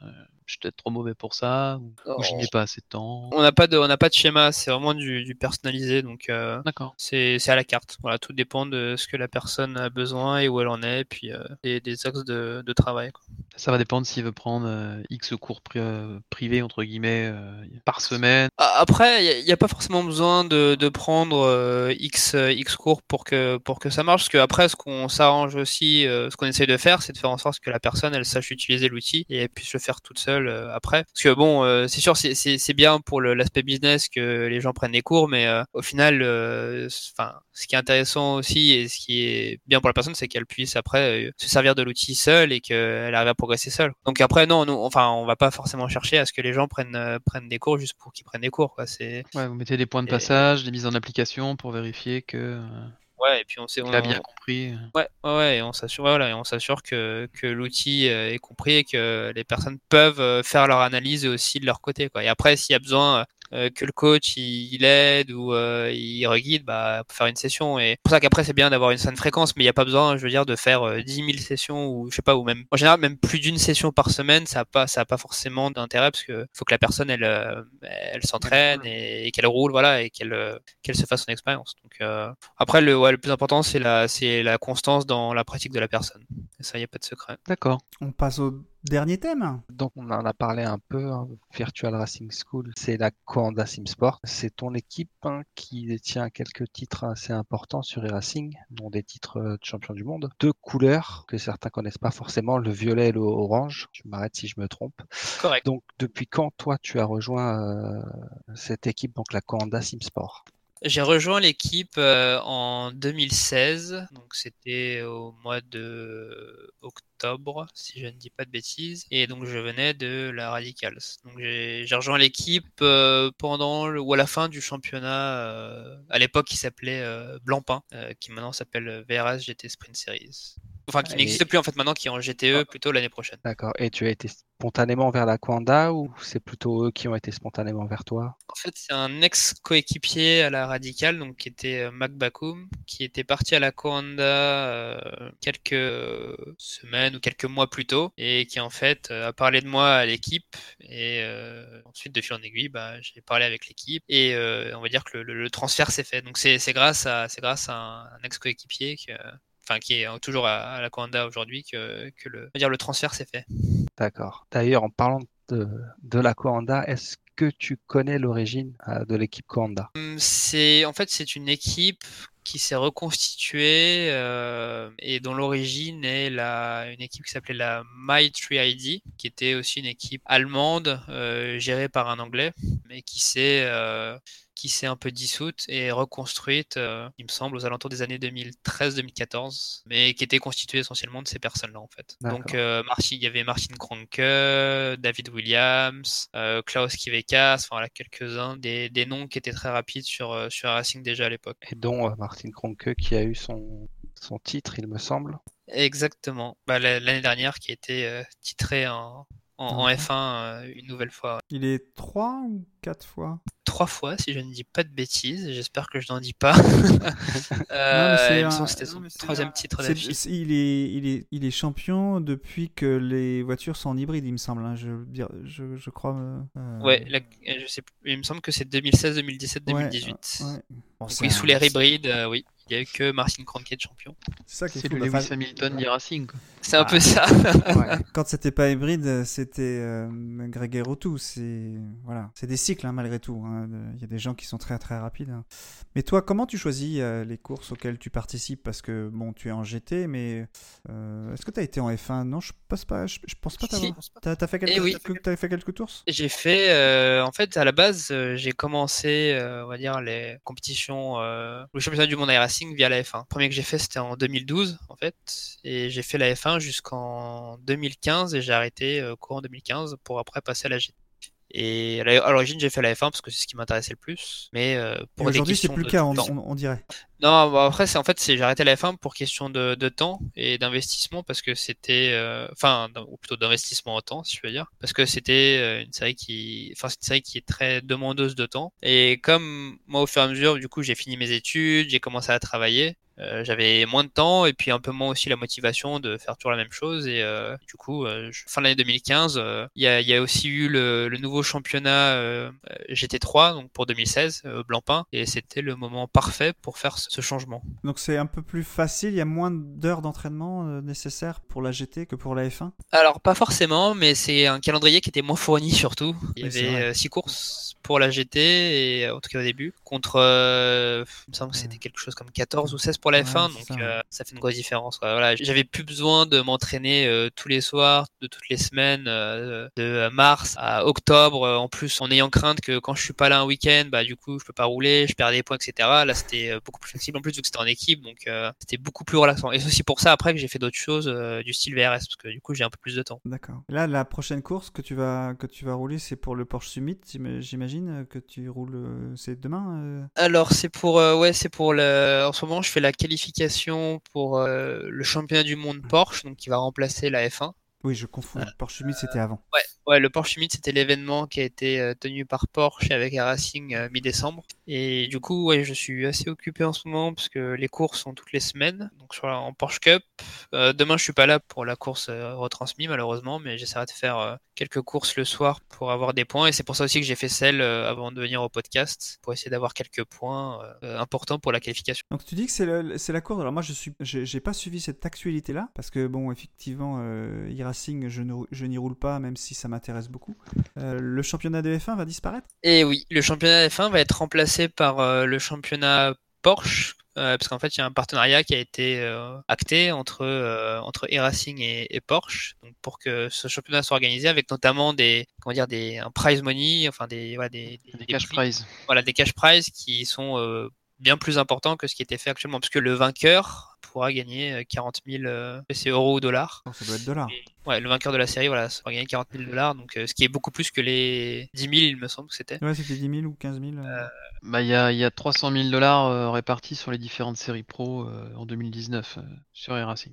Donc en, formule monotype du coup alors. Enfin remarquez, euh, la, la F1 c'était déjà du Il monotype. y a, il y a de la Porsche Cup, il y a le GTE, il y a le Rallycross et la NASCAR, je crois. Il y a quatre championnats. Et il y a aussi les championnats, mais je sais pas s'ils sont aussi euh, le même cash prize, mais euh, les championnats Dirt sur Oval. De Ortoval. On- je ouais, euh, mais je sais pas si c'est le même, euh, le même système. Mais c'est vrai qu'il y Ah a, si, il y en a 6, ouais. qui s'appelle les World of Outlaw, je crois. Voilà, quelque chose d'assez assez américain. Ouais. C'est ça. Ils y Donc, sont aussi, pour- ouais, exact. Les, les courses donc du coup comment tu les prépares? Euh, C'est juste du roulage ou tu fais déjà des setups? Combien t'as d'heures de, de training euh, Alors, Pour préparer une course. Alors ça c'est très intéressant parce que du coup j'ai VRS sous les yeux donc je vais pouvoir euh, dire combien j'ai passé de temps par exemple la semaine dernière en tout sur euh, Belle-Île. Si on comprend, alors j'ai fait trois courses ou deux courses. Donc euh, si on regarde le temps de- d'entraînement plus les courses, j'ai 8,6 heures sur euh, Détroit. Donc je pense qu'on enlève peut-être euh, 0,8 0,9 heures par course. Donc je dois être à environ 6 heures de course.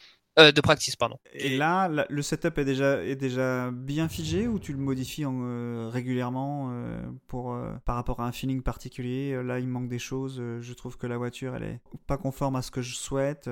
tu modifies pendant toutes tes séances de training les deux dernières heures, tu touches plus à rien parce que c'est bien et c'est bien là et euh, maintenant il faut progresser en, régularité. Comment tu, fais cette approche? Bah, c'est assez classique au début, on essaye un peu de, défricher, on va dire, et de trouver la, tendance du setup. Après, ce qu'il faut, après avec cette caisse, ce qui est, bien, c'est que euh, n'y a pas non plus énormément de possibilités, pas autant qu'en F1 ou même en GTE, donc euh, on n'a pas non plus énormément de choses à tester.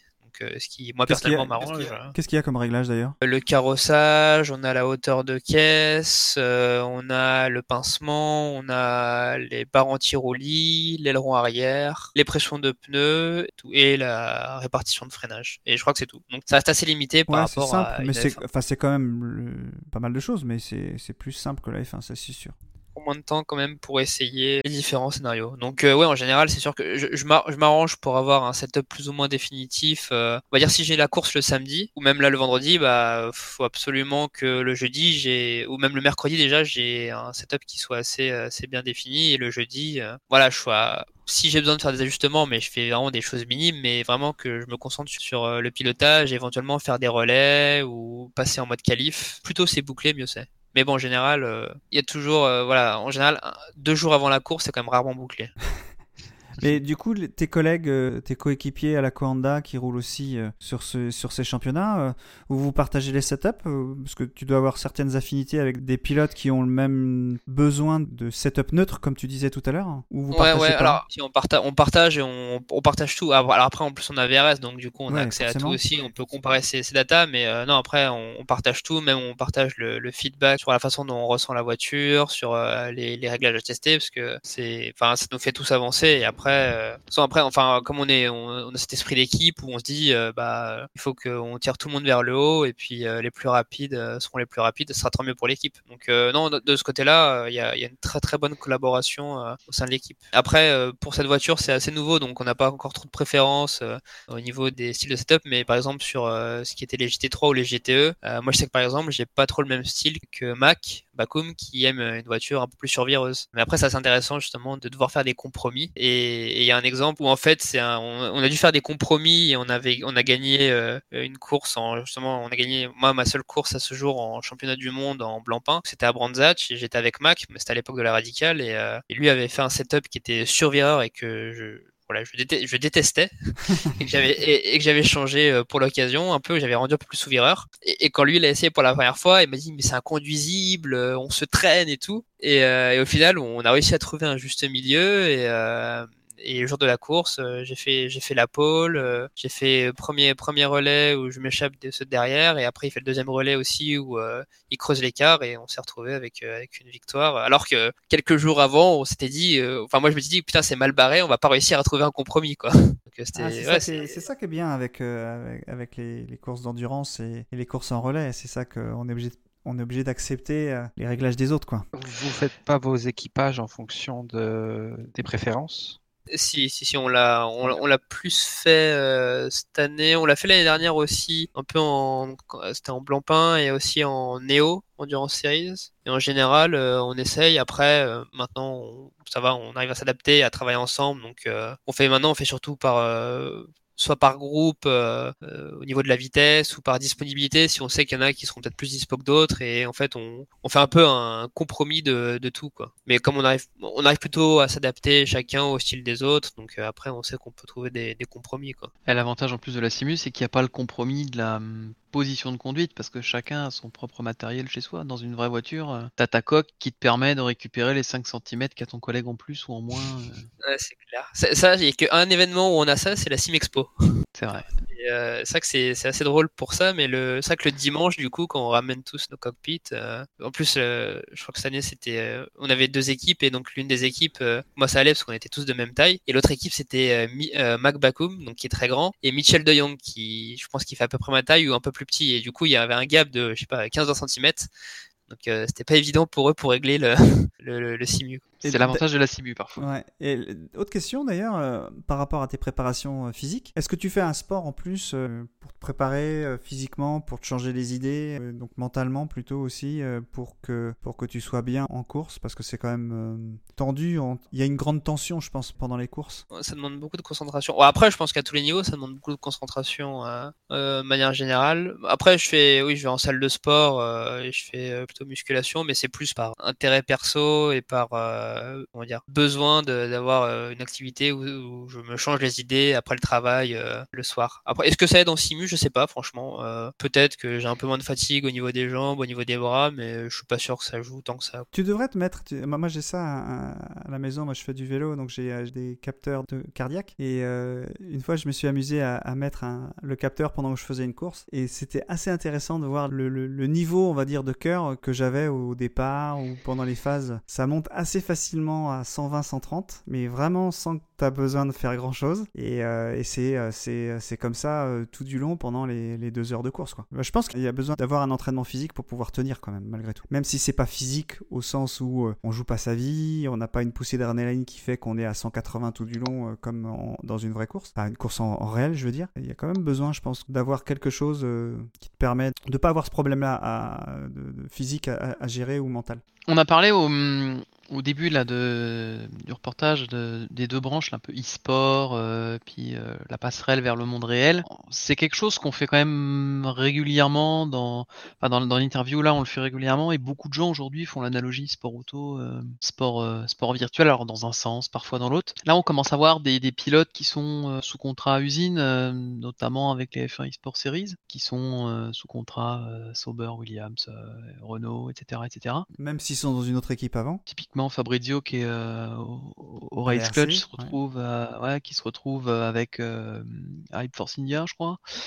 Toro Rosso pour- avec Rasmussen, il est à la G2. euh, voilà. Exactement. Est-ce que pour toi c'est euh, une évolution pour un pilote de sim racing là, comme les pilotes qui font les championnats du monde là, comme toi? Alors il y a certains de ces pilotes, mais est-ce que tu penses que euh, bah, le fait qu'il y ait des, des constructeurs derrière qui commencent un peu à, à s'y intéresser, euh, ça soit euh, bah, cette fameuse évolution ou l'étape supplémentaire ultime, je sais pas, mais C'est c'est peut-être le futur. Je pense que là, on est encore à un stade où c'est le début et où euh, on peut encore, euh, dire, on permet encore à ces personnes d'être dans plus ou moins dans deux équipes. Enfin, il y a l'équipe représentée durant la compétition et puis s'ils ont notre équipe, euh, ils peuvent continuer à la représenter. Après, est-ce que l'avenir, c'est pas, ouais, clairement d'avoir euh, un vrai pilote de simulateur identifié en tant que tel pour euh, une vraie équipe Est-ce que, je sais pas, est-ce que par exemple Porsche va pas avoir, enfin un peu comme McLaren en fait, va pas avoir son, son pilote de simulateur pour l'aider à préparer peut-être la F1, peut-être en avoir un autre pour, je sais pas, le GT. peut-être que c'est l'avenir. hein. Je pense que ça pourrait être une bonne chose. Ah, même au- au-delà de ça, moi je pensais plus à, par exemple, euh, être euh, pilote Porsche, mais en- par exemple, mais sur les compétitions euh, virtuelles, quoi. Hmm. Euh, t'as des pilotes Porsche, des pilotes Mercedes, des pilotes Renault, McLaren, comme dans un vrai championnat, mais en virtuel.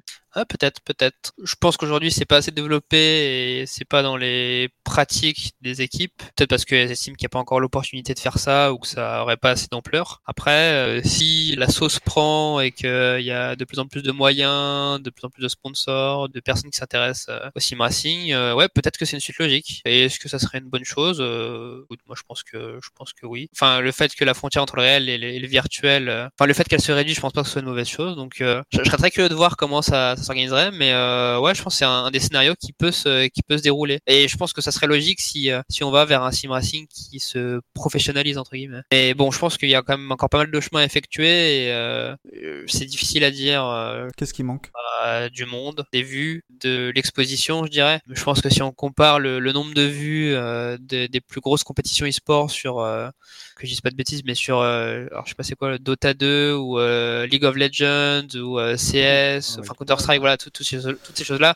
Parce que voilà, il y a, le sim racing, on est encore très loin et, Ah oui, très très loin. et, et tant qu'il n'y aura pas cet attrait ou cette masse, bah, forcément les, les marques euh, ou les constructeurs, euh, ils verront pas forcément un intérêt euh, énorme. Bon après, je, je pense qu'au final, je sais pas s'il y aura autant de monde que ça qui un jour s'intéressera au sim racing, mais je veux dire même le fait de s'approcher ou de, de grossir, euh, enfin il y a encore du chemin en fait avant qu'on a, on, on- je pense, on arrive à un, un moment où les marques vont euh, toutes les marques vont se dire euh, faut qu'on le fasse. Mais d'un autre côté, je pense si on regarde entre aujourd'hui et il y a 3 ou 4 ans, bah il y a quand même eu une, une bonne évolution. Donc euh, pourquoi pas? Ça prend ça prend du temps. Après ça prend du temps. C'est vrai que sur les, ouais, j'allais dire euh, deux dernières années, il y a quand même un, un, un gros boom où on voit vraiment que ça, ça se démocratise, quoi. Il y a des, il y a de plus en plus de pilotes sous contrat, il y a des, commence à y avoir des compétitions, des grosses compétitions avec du, du cash prize. le- les premiers, je crois que ça a été sur Xbox avec Forza de mémoire. Hmm.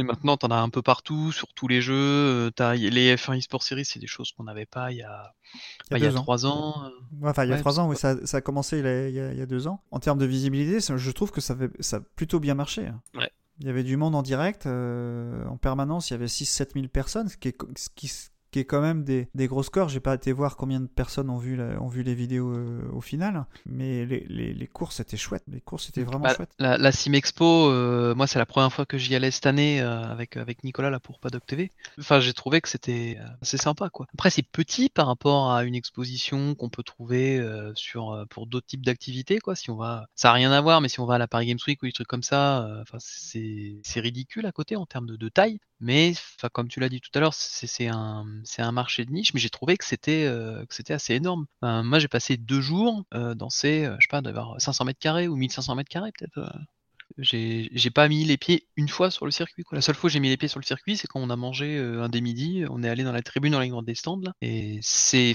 des événements, je trouve, qui sont, qui marquent un peu, quoi. Alors c'est une première étape. Enfin, vous, je sais pas comment vous le percevez à la, pour en tant qu'équipe, mais ramener son matos, euh, déplacer euh, un staff de, je sais pas, 5, 10, 15 personnes pour courir sur deux compétitions avec euh, des broadcasters euh, qui sont derrière, qui commentent le truc en direct, le support de jeu et tout. Enfin, moi j'ai trouvé qu'il y avait quand même une sacrée organisation. Enfin, au niveau de l'équipe, je sais pas comment vous l'avez perçu vous en fait. Nous aussi, il y a eu pas mal d'organisations. Enfin, déjà pour le voyage en général, et parce qu'on a, on a beaucoup. de- En final, on a quand même pas mal de pilotes et en plus on a pas mal de personnes qui viennent euh, d'un peu partout euh, et notamment on avait Mitchell qui était là, euh, qui était venu des, États-Unis et après on est un peu répartis en Europe. Donc niveau logistique, il y avait quand même de l'organisation et aussi parce que le dimanche on concourait avec deux cockpits et qu'il fallait préparer ces, cockpits en, amont. Donc ouais, nous aussi niveau préparation, c'était assez intense. Et après, moi à titre personnel, ce type d'événement, je j'adore quoi. Je, trouve ça, je trouve ça assez génial. Ne serait-ce que le fait de rencontrer euh, tout le monde, ceux, ceux contre qui euh, on roule ou avec qui on parle euh, euh, derrière le PC.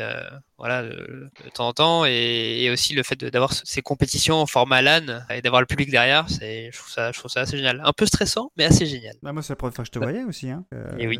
L'interview, elle avait été faite, l'interview qu'on avait fait en 2016, elle avait été faite par Tanguy, donc on n'avait même pas discuté. Mais c'est vrai que je t'avais déjà vu ailleurs, mais, mais pas, en, pas en vrai. Je t'avais vu dans des photos, des choses comme ça, mais pas en vrai. C'est vrai qu'on peut se rencontrer tous. C'est l'événement où il faut être. hein. Je pense euh, tout le monde, tout le monde est là et tout le monde a la grosse banane euh, à discuter. On pourrait rester discuter avec tout le monde pendant des heures, euh, même sans la compétition en fait. Exactement. Et le, soir, ouais, le soir, souvent, on se, retrouve, euh, parce que la plupart des équipes, en tout cas des gens qui se connaissent, ils sont à peu près dans les mêmes logements, enfin dans les mêmes euh, espaces, donc euh, on se retrouve le soir pour manger ensemble, euh, boire un verre, donc c'est, en plus, c'est hyper convivial. Euh, moi, j'avais une question par rapport à ces gros, enfin, ce, ce gros événement là qu'est la Simexpo. Est-ce que comme des équipes pro, vous avez des spotters? Hum, alors c'était un peu difficile à mettre en place, mais en fait on s'était euh, préparé avant, de sorte à ce que euh, on, on avait plus ou moins euh, calculé la stratégie et, et tout ce qu'il fallait, mais on avait quand même une personne qui euh, avait un, un PC portable et qui pouvait regarder euh, les, les datas sur VRS pour euh, être sûr qu'on était bien euh, sur euh, comment dire sur le bon chemin au niveau de la stratégie. Ouais, donc vous avez en plus un, un ingénieur de piste carrément. Ouais, voilà, on va dire ça, on va dire ça. Et, et quand tu roules tout seul, non, t'as pas de, t'as pas un coéquipier qui te spot, Euh... te. Moi non. Alors après, en soi, j'ai pas fait de compétition individuelle depuis euh, longtemps. Donc après, pour les courses par équipe, euh, on, comme on est on est ensemble, euh, bah aussi il y a quand même, on va dire, euh, au moins un équipier qui on va dire qui spot si besoin. Après, moi, je suis du genre à pas trop aimer qu'on me parle quand quand je suis euh, en plein pilotage, donc euh, parce que ça a tendance à vite me déconcentrer. Mais si quand, quand on fait des courses d'endurance, on a toujours moins quelqu'un. Et je sais que euh, pour la F1, en tout cas l'année dernière, on avait, euh, on essayait en tout cas d'avoir au moins euh, un spotter pour euh, deux pilotes, voire un spotter pour un pilote, parce que en F1, il y a quand même, euh, on est un, peu plus dans la précision euh, au niveau de la stratégie et des écarts, donc il y avait quand même ce besoin d'avoir un, un suivi. Voilà. Mais après pour la Porsche, je sais pas ce que ça donnait, parce que c'est pas le même format, donc je pense qu'il y aura pas non plus besoin d'avoir un spotter forcément. Pour toi, les prochaines euh, grosses courses là, euh, qu'est-ce que ça va être? Ça va être euh, principalement la Porsche Cup en, sur e-racing et le championnat de qualification pour euh, le championnat du monde.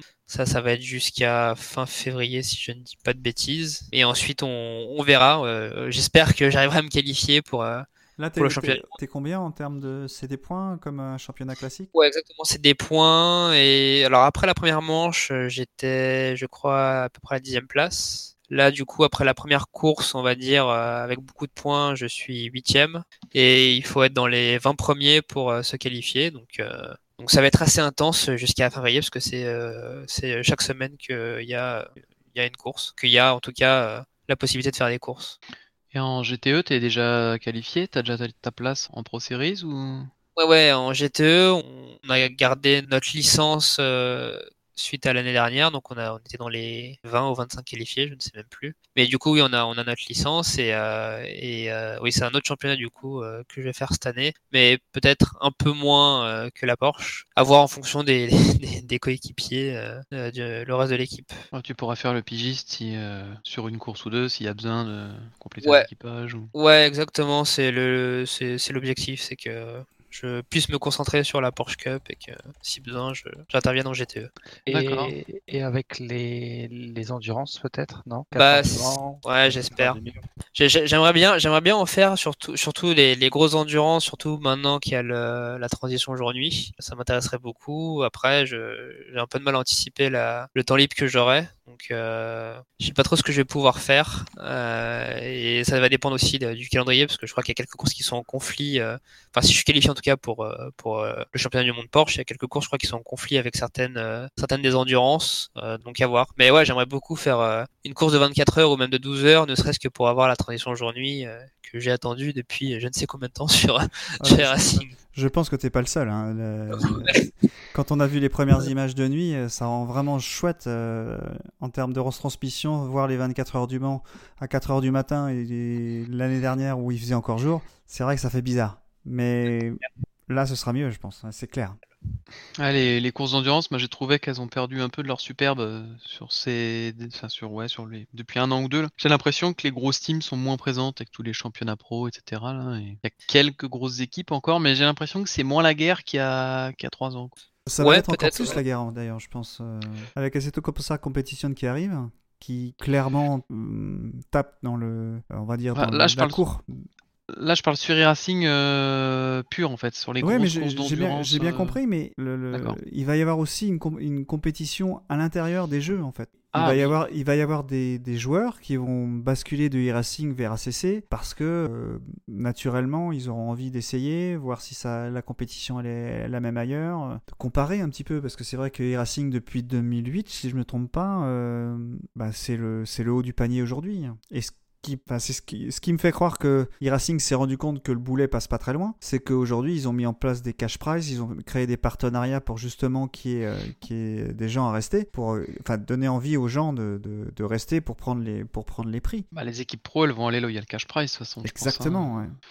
Donc euh, si les pros roulent dessus, ça permet d'avoir euh, de drainer des joueurs dessus. Et... Tu vois, la, la nuit arrive euh, juste après que, euh, enfin juste après, on va dire quelques mois après que Assetto Corsa Competition euh, l'affiche dans une vidéo. Je pense qu'ils l'avaient, euh, ils l'avaient en, en stock. Ils attendaient, ils n'avaient pas besoin de le mettre en, en avant parce qu'ils en avaient ils n'étaient pas en concurrence, si tu veux. Mais là, on va être en concurrence. Il va y avoir la nuit, la pluie. La pluie n'est pas encore arrivée sur Harry Racing, mais elle est déjà Mais sur Assetto. dessus. Mais ils travaillent dessus. que- Bah oui, c'est, ça devient une compétition aussi au sein des, des, des développeurs, quoi. Ouais, après, e-racing, euh, pour les avoir interviewés à la Sim Expo, ils prennent le temps de, de faire leur truc. Ouais, c'est une Euh, posture, je pense. Je, je pense pas. Ils pour moi, ils se sont tellement fait torpiller euh, par le passé avec des serveurs qui crachent, des trucs comme ça, que ils font gaffe avant d'introduire des choses, je pense. Ouais, ils sont assez perfectionnistes aussi dans ce qu'ils veulent faire et ils prennent Ouais. beaucoup leur temps. Euh, Enfin, par rapport à ça, du coup, ils, ils prennent du temps dans les, les fonctionnalités qu'ils développent. Enfin, c'est l'impression que j'ai en tout cas quand on voit le temps que ça a pris pour euh, jour-nuit, parce que ça fait longtemps qu'ils en parlent plus ou moins, mais euh, ça a mis, euh, ça a mis quand même pas mal de temps à arriver. Ils se mettent peut-être un peu plus la pression, mais si le machin est pas prêt, j'ai pas l'impression qu'ils le lâchent parce que le voisin a sorti Non, mais je pense qu'il était prêt. Je sais pas parce que c'est un argument commercial pour eux quand même ça. Bah, ça- évidemment ça que c'est un argument commercial, mais tant que t'as pas besoin de mettre, euh, de mettre cet argument commercial, ils sont suffisamment différenciants, ils étaient suffisamment différenciants par le niveau de compétition, par euh, le haut. Ouais, ouais. Tu vois, ils étaient suffisamment différenciants avant, et ACC arrive, et là propose des solutions euh, qui ont l'air compétitifs. Enfin, vous avez tous roulé, j'imagine, sur les, versions de démo de Assetto Competition à la Sim Racing Expo. J'ai trouvé que le feeling de rouler sur les boulettes et de sentir qu'on perdait le grip, je trouvais ça dingue. Il y a une saine émulation, je pense, entre les développeurs, entre les studios, mais euh, faut pas rêver, hein. ils vont se faire la guerre. je pense, commercialement, ils vont se faire la guerre. Jérémy, tu penses qu'une équipe comme la comme la VRS euh, Kwanda elle serait capable d'aller jouer sur d'autres terrains de jeu euh, au-delà d'e-racing Capable, euh, peut-être. Après, c'est une question de ressources parce que au final, on est bon, on commence à être plus gros, donc ça va, on a de plus en plus de personnes, mais euh, on est quand même tous essentiellement concentrés sur les racing et euh, ça prend quand même du temps de changer de simulateur et, de s'adapter, donc euh, ce serait pas évident. Euh, et je, voilà, je, suis- je suis pas sûr que l'ensemble de l'équipe ait en plus envie de changer, euh, moi compris vers euh, un autre simulateur. Après, s'il y a quelque chose d'autre qui est très intéressant sur un autre simu, moi je suis pas contre. T'as de- t'as essayé la Qu'est-ce que t'en as pensé? J'ai essayé, mais j'ai pas essayé la dernière update. J'ai essayé la toute première. Euh, j'avais pas été plus emballé que ça. Enfin, après, j'ai pas passé énormément de temps dessus, mais euh, c'était c'était sympa. Mais bon, j'avais pas non plus, euh, j'avais pas eu le, on va dire le déclic ou euh, je me suis pas dit oh là là, mais c'est c'est c'est incroyable, il faut absolument qu'on qu'on bascule et tout. Et les builds ACC, la dernière, je l'ai même pas essayé parce que plus on avance et plus j'ai de bugs en fait. je pense pas que ça soit bon si, mais Ça la dernière, j'ai même pas essayé. Bon, en tout cas, je pense qu'on a fait le tour. On a Ouais. fait plus d'un tour. ouais. Merci à toi, Jérémy. Avec plaisir. J'étais ravi, euh, vraiment ravi de, de pouvoir enfin euh, faire, euh, faire cette émission avec toi, euh, d'autant que tu es un de nos éditeurs, donc tu nous écoutes et tu étais ravi de, de pouvoir discuter avec nous à la Sim Racing Expo pour, pour valider ton- ta présence. C'est important pour nous de suivre les pilotes euh, qui marchent bien. Euh, messieurs, je vous, je vous pose la question à tous les trois. Où pouvons nous suivre euh, sur les réseaux sociaux? Quels sont les événements que vous allez avoir à- dans vos plannings euh, d'ici la, d'ici la fin janvier, enfin vers la fin janvier plutôt? Commence par Jérémy Vous pouvez me suivre via directement les réseaux sociaux sur Coanda Sim Sport, donc que ce soit Coanda Sim Sport, la page sur Facebook, le Twitter, le site internet. Je n'ai pas de Twitter personnel, mais je devrais peut-être euh, m'y mettre. C'est facile. hein. Il paraît. Joe, toi, où est-ce qu'on peut te suivre? Alors, euh, bah, soit euh, en suivant l'équipe VEC Sim Racing, donc soit sur Facebook ou sur notre site internet, ou moi directement euh, sur ma page Facebook, euh, Joe l'Indien, exactement. Et toi donc, Adrien, où est-ce qu'on peut te suivre? Toi, c'est un peu plus facile, t'es plus visible, on va dire, du fait que tu Ouais, sois un média. Exactement. Moi, c'est donc c'est principalement via, via, enfin c'est même sur Paddock TV. Donc euh, on est présent sur euh, principalement YouTube. Ensuite, euh, on peut avoir l'actu de la chaîne sur Facebook et, et Twitter. Alors merci, euh, merci à nos auditeurs. Je vous invite d'ailleurs à commenter euh, sur la page de l'article ou sur les réseaux sociaux euh, les sujets que nous avons abordés ce soir.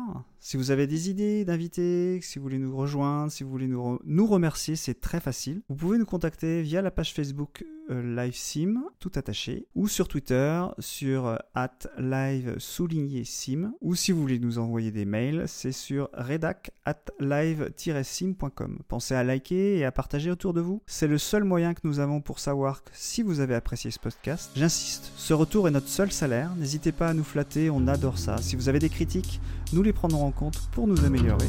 Et n'oubliez pas que ce podcast n'existe que parce que vous l'écoutez. Et surtout, restez branchés.